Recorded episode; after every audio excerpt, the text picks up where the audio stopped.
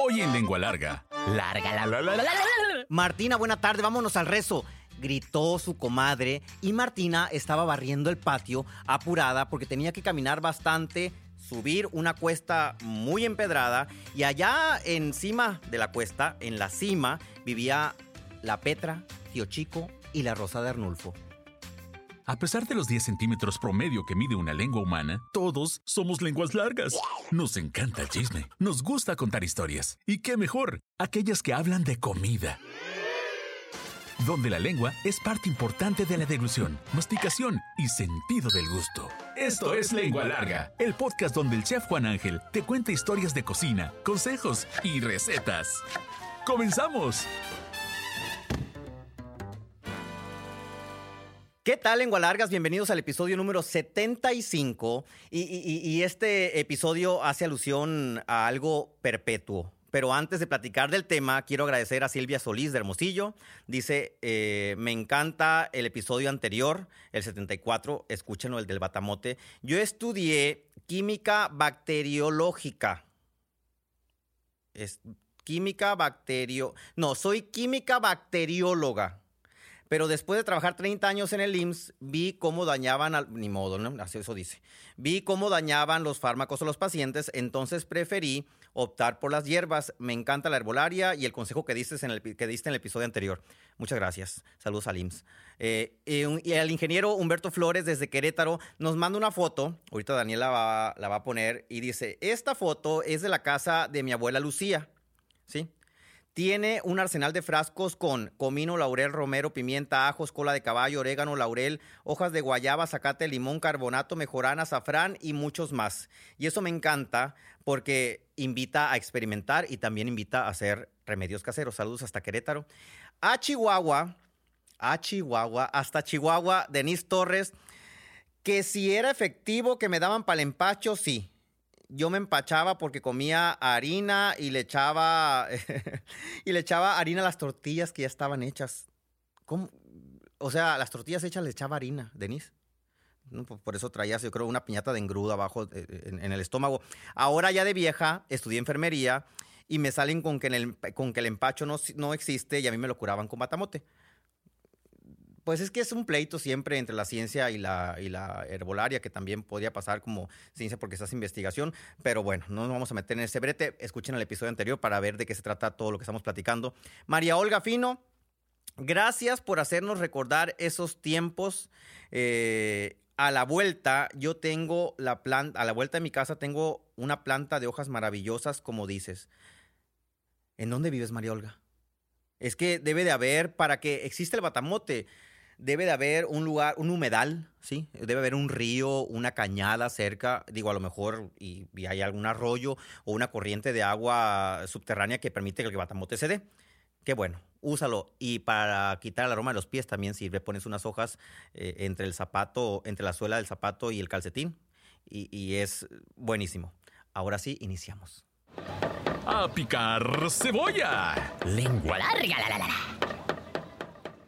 Buena tarde, Martina. Vámonos rápido al rezo, le gritó su comadre. Y la Martina estaba barriendo el patio de su casa. El patio de su casa daba hacia una loma eh, y esa loma tenían que subir para llegar a donde se iba a llevar a cabo el rezo. Días antes había caído un chubasco muy grande que había desgarrado el cerro y era casi casi imposible subir. Cabe aclarar que a ese rezo al que iba a ir Martina iban muchas personas, adultos mayores, personas de la tercera edad, que debían alguna manda y tenían que llegar sanos y salvos para participar en el rezo. Pero previo a toda esta celebración y a, a- todo este rito popular, se preparaban muchas cosas antes. Primero que nada, y ahorita a lo mejor es muy fácil, nos vamos y compramos unas galletas y nos las comemos y, y- y aventamos hasta el empaque así en la calle, pero para que eso sucediera y pudiéramos tener galletas en aquel tiempo en la capital del mundo, que ahí me refiero, tenían que ir a pedir latas de manteca. Entonces andaban por las casas buscando latas de manteca, porque las latas de manteca cuando ya estaban vacías, las abrían, ¿sí? Con tijeras, pinzas, ceguetas, las extendían con un marro y formaban charolas para hornear con la lámina donde venía eh, contenida la manteca con la que guisaban. Entonces, desde muchos meses antes tenían que empezar a preparar todo lo que iba a suceder en ese resto. Punto número uno, buscar latas, convertirlas en charolas para hornear. Punto número dos, buscar maíz blando. Que de hecho la forma correcta, bueno, la forma tradicional de decirlo es maíz blando, completo. Es un maíz, ¿sí? Que, eh, que es sumamente blanco, blanco como... Ay, blanco como la cal, ¿sí? Y es además eh, muy finito, muy vaporoso, parecido al, pinole de flor, que, al que dicen que no puede uno chiflar como el pinole, así, parecido. Entonces, ese maíz lo deshidratan, lo desgranan, lo muelen y lo ciernen.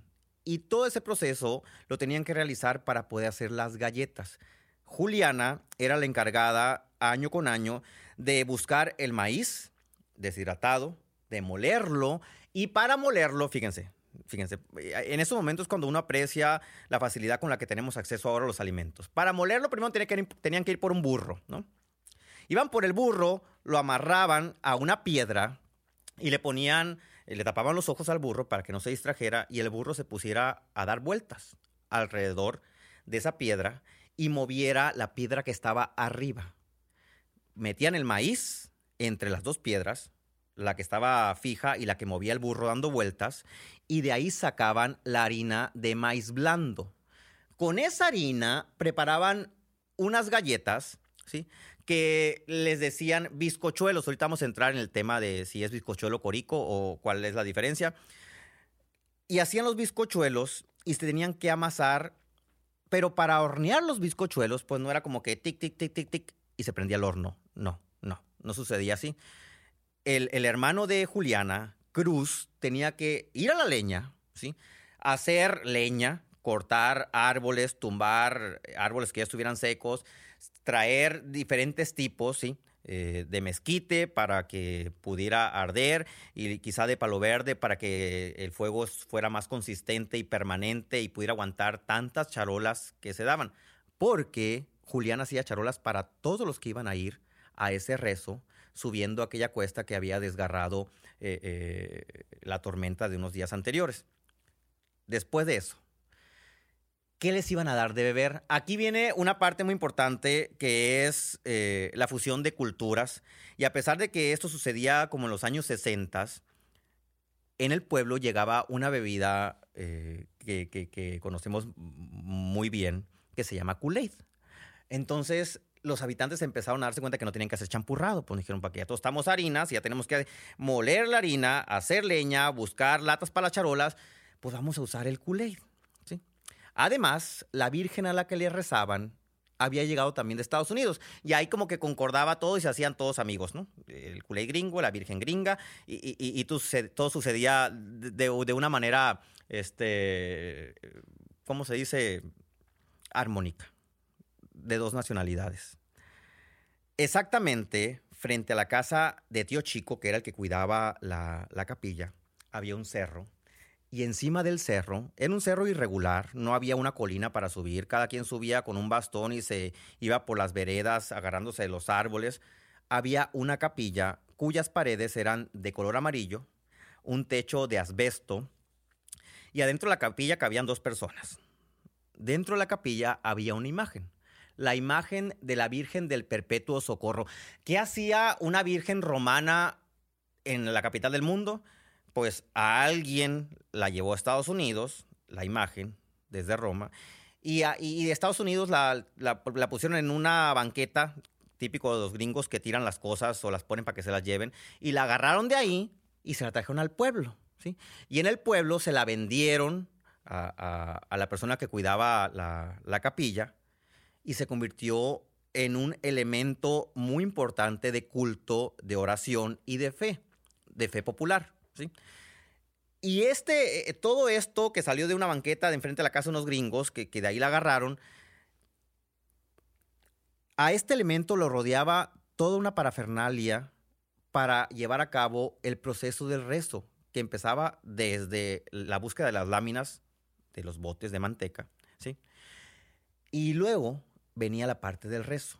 Había eh, actividades asignadas para las personas que iban a, colaborar en rezo. Estaba la que cantaba y era la misma que cantaba todos los años. Así estuviera fónica, la rosa cantaba todos los años. Había la que rezaba, ¿sí? Y, que se sabía todos los misterios completos adecuados al rezo de, de, esta Virgen, ¿sí? Que, que, van cambiando los intermedios y demás.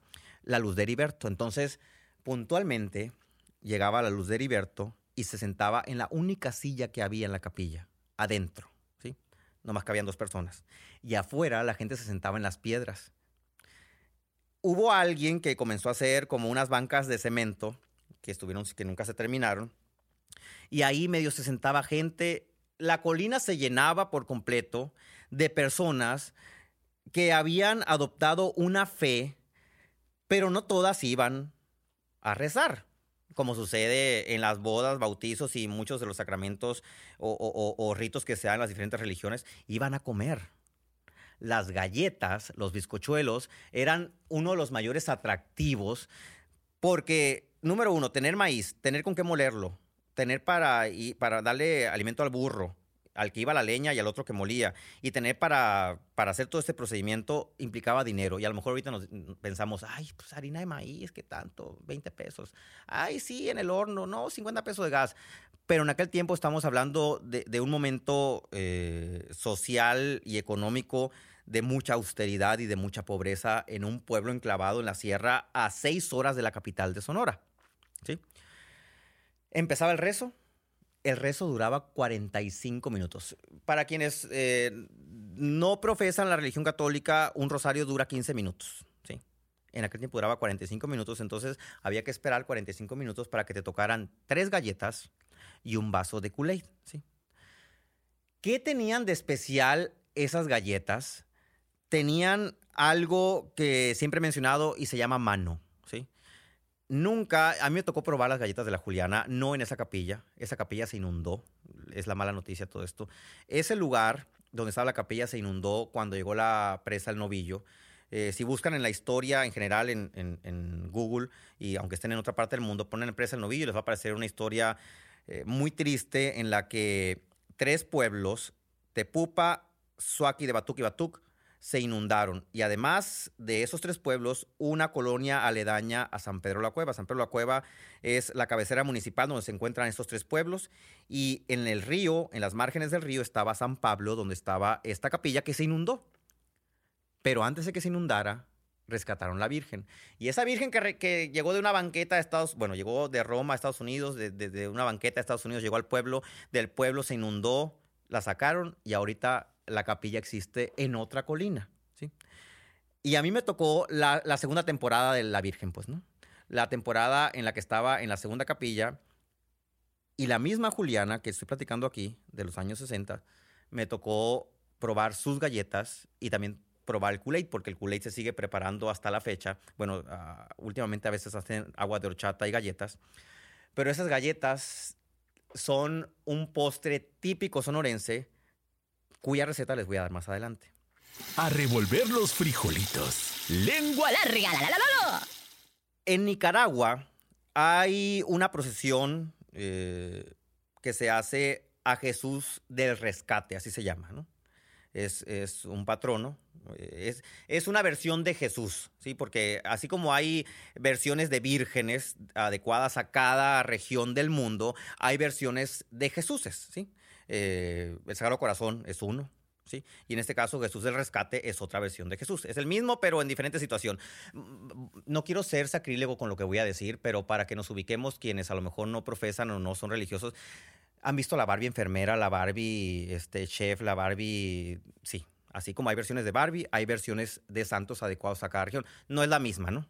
Pero para ser cristianamente eh, eh, explícitos, pongo ese ejemplo olviden la barbilla. Bueno, regresamos. En, Nicaragua, cuando hacen esta procesión, que es un ritual eh, católico, se ofrece un platillo que se llama el nacatamal.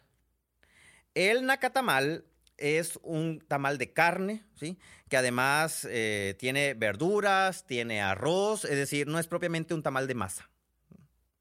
Y se envuelve en hoja de plátano o de banano y se hacen cantidades y cantidades de carne eh, para, para preparar el tamal y también se hace un pollo en caldillo, que vendría siendo como una versión de nuestro pollo en mole, ¿sí? con un caldillo propio de la región. Y esto se ofrece a cada uno de los, de los visitantes, peregrinos y fieles que van a rezarle a Jesús del Rescate. ¿sí? ¿Por qué pongo este ejemplo? Porque lo que sucedió en San Pedro la Cueva no es algo eh, único en el mundo. En muchas partes del mundo, en diferentes religiones, en diferentes iglesias, la comida sigue siendo la parte importante del rito, porque hay muchas personas que van, si ustedes buscan en internet, peregrinación de Jesús del Rescate, van a ver a mucha gente con hambre que va a comer, ¿sí? Y digo, ese debiera ser uno de los fines de, un ritual también, además de ofrecer un momento de fe, ofrecer comida a quienes lo necesiten. Y en este caso iban también a comer galletas, mucha gente que, que no tenía para comer galletas, ahí con la Juliana, con la Virgen del Perpetuo Socorro. La comida no solamente está presente en las cuestiones paganas, ¿sí? Y a veces la comida convierte en un momento pagano, un momento de fe, ¿sí? E, e, esa discusión la tuve hace muchos años con un tío que me decía, es que la comida es una parte, sí, sí, más que nadie estoy consciente de la comida es una parte importante de la vida, pero en una cuestión de fe, eh, la comida debe pasar a ser un segundo término. No me voy a meter más en esos bretes. Lo que voy a hacer es darles la receta de los bizcochuelos o coricos. Vamos a dirimir cuál es la diferencia en la siguiente sección. Échale queso. Lengua larga. La, la, la, Sonora es tan grande que pudiera agrupar cuatro o cinco estados de la República. ¿sí? Fácil. Caben cuatro o cinco estados de la República dentro del estado de Sonora. ¿Qué significa eso? que así como podemos meter cinco estados con diferentes eh, usos y costumbres, con diferentes formas de comer y de cocinar, así las hay también en Sonora. Entonces, el sur del estado produce trigo y mucho. Somos grandes productores de trigo. El centro norte, pues se produce espárrago, se producen hay nueces, hay uvas, etc.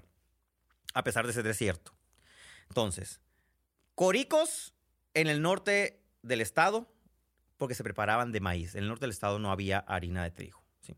Entonces, los coricos es una galleta preparada con harina de maíz. Bizcochuelos es una galleta preparada con harina de trigo. ¿Cómo es la galleta? Es, es una rosquilla, ¿sí? E, e, e, es una galleta circular, es como una donita, pues, ¿no? Pero eh, es una rosquilla, la palabra es una rosquilla, ¿sí? Y, es una galleta dura, o sea, no es blanda como una dona. Y es delgadita, no se, no se hincha tanto como una dona. Es una galleta dura, ¿sí? Preparada o con trigo o con harina. Bueno, en el pueblo les decíamos bizcochuelos, ¿sí? Sin embargo, lo que realmente comíamos eran coricos. Les voy a dar la receta de esos coricos. No, eh, no, no, va a ser con harina de maíz blando porque no los voy a poner a que busquen una piedra que se llama tauna y a un burro para que le dé vuelta. Pues no, lo vamos a hacer con más seca. La maseca es harina de maíz crudo. Si ustedes nos escuchan en otro eh, eh, lugar del mundo, van a decir, ah, es como el PAM. No, el PAM es harina de maíz cocida. Ok, empezamos. Harina de maíz crudo, maseca, vamos a ocupar tres tazas y un tercio de harina, ¿sí? O 830 gramos. Fácil. 830 gramos de harina, 625 mililitros de agua y amasamos. Amasamos hasta obtener una masa. Si ustedes tienen cerca una tortillería, evítense la pena y vayan a comprar un kilo de masa. Asunto arreglado. Yo la receta que les estoy dando es para empezar desde cero, haciendo el kilo de masa que necesitamos. 833 gramos de harina, 625 mililitros de agua tibia y con eso hacemos un kilo de masa. Tenemos el kilo de masa, ya está listo. Vamos a tomar una bandeja, palangana, charola, batea, lo que sea, y vamos a cremar con la mano medio kilo de manteca vegetal. Inca, este, ¿cómo se llama la otra que usan para pastelería? Crisco, por si vive en Estados Unidos, aunque la Crisco no sabe a nada, póngale Crisco, es lo que va a encontrar más cerca. Con la mano a temperatura ambiente la manteca, la van a cremar hasta que se ponga color perla, blanco aperlado, ¿sí? Eh, es un color brillante, casi, casi este, multicolor, así como se ven como arcoíris de tanto brillo que tiene, así, así lo tienen que hacer. Cuando ya está cremado, van a agregar 400 gramos de azúcar. Si les gusta muy dulce, póngale hasta 600 gramos de azúcar. A mí no me gustan que los postres queden muy dulces. 400 gramos de azúcar. Acreman hasta que el azúcar se disuelva en la manteca ya color blanco perla. Y ya que esté disuelta el azúcar en la manteca, van a agregar dos huevos completos y dos cucharadas de vainilla. Se va a hacer una mezcla poquito amarilla. Cuando ya esté homogénea, ahí van a poner la masa que hicieron, ¿sí? Van a poner dos eh, cucharadas, eh, aquí vengo con, vengo con, la medida de las mamás, ¿no? Dos cucharadas medianas de espaura, polvo para hornear o royal, lo que eh, este, equivale a cuatro cucharadas normales. Dejémonos en cuatro cucharadas normales. Yo todavía sigo cargando con las medidas de mi mamá, pues, que eran dos cucharadas grandes. No, aquí son cuatro cucharadas normales y una pizca de sal. Tenemos la manteca con los huevos, la vainilla, el azúcar, una mezcla ya cremada, metemos la masa, agregamos las cuatro cucharadas de espauras y la pizca de sal y amasamos cerca de cinco minutos. Y aquí es donde tiene que involucrar a sus hijos para que luego no sean inútiles en la cocina y ya se vayan a estudiar y no sepan qué comer. Es el momento oportuno para que los pongan a hacer galletas y vean la importancia y el trabajo que implica hacer una galleta. Porque comerse un emperador de chocolate pues es muy fácil, pero comerse una galleta hecha por uno mismo es más difícil, pero uno le, le, agarra más aprecio. Le dan una bolita, la van a extender encima de una superficie plana para formar una tira de masa, ¿sí? Como si fuera un espagueti, pero grueso. Van a cortar piezas como de 15, de 10 a 15 centímetros y las van a unir en los bordes. El corico no va a quedar con una unión invisible. Se ve cuando se une una punta con la otra y eso es normal y es parte de, la forma que lleva esta galleta típica sonorense. Si creían que las coyotas era lo más típico, no. En los pueblos de la sierra, de hecho, ni se hacen coyotas, ¿eh? Se hacen coricos. O puchitas también, que luego hablaremos de las puchitas, no son eso que están pensando. Y luego también se hacen eh, la fruta de horno. Luego hablaremos de la fruta de horno. Se meten a hornear en charolas, no vayan a buscar latas de manteca, cómprense una charola en el Walmart, le ponen poquita grasa a la charola, manteca vegetal, así con la mano, así como si estuvieran untándole crema, ponen las galletas, no tienen que separarlas muchas, no se van a hinchar, quedan porositas, la espaura apenas alcanza para que queden porosas, 180 grados hasta que doren, no hay tiempo, los hornos cambian y a veces una galleta, dependiendo de la masa que se usó, puede dorarse más o menos rápido. Entonces, prepárenlas en casa. Eh, este podcast se está grabando casi casi cuando empiezan las vacaciones de verano de los chamacos. Pongan a los chamacos a que hagan sus propias galletas. Y es más, hasta pueden irlas a vender después y así aprenden no solamente del valor de la comida, sino también del valor del dinero. Hasta la próxima. ¿Ya te aceptaste como lengua larga? ¿No? Entonces espera el siguiente episodio. Sí, bienvenido al club. Sigue al chef Juan Ángel en Facebook, Instagram, YouTube, Twitter, OnlyFans. Uy, no, eso no. Busca recetas, cocina con él e interactúa. Búscalo en todas las plataformas como Chef Juan Ángel. Afila la lengua larga para el siguiente episodio. ¡Adiós!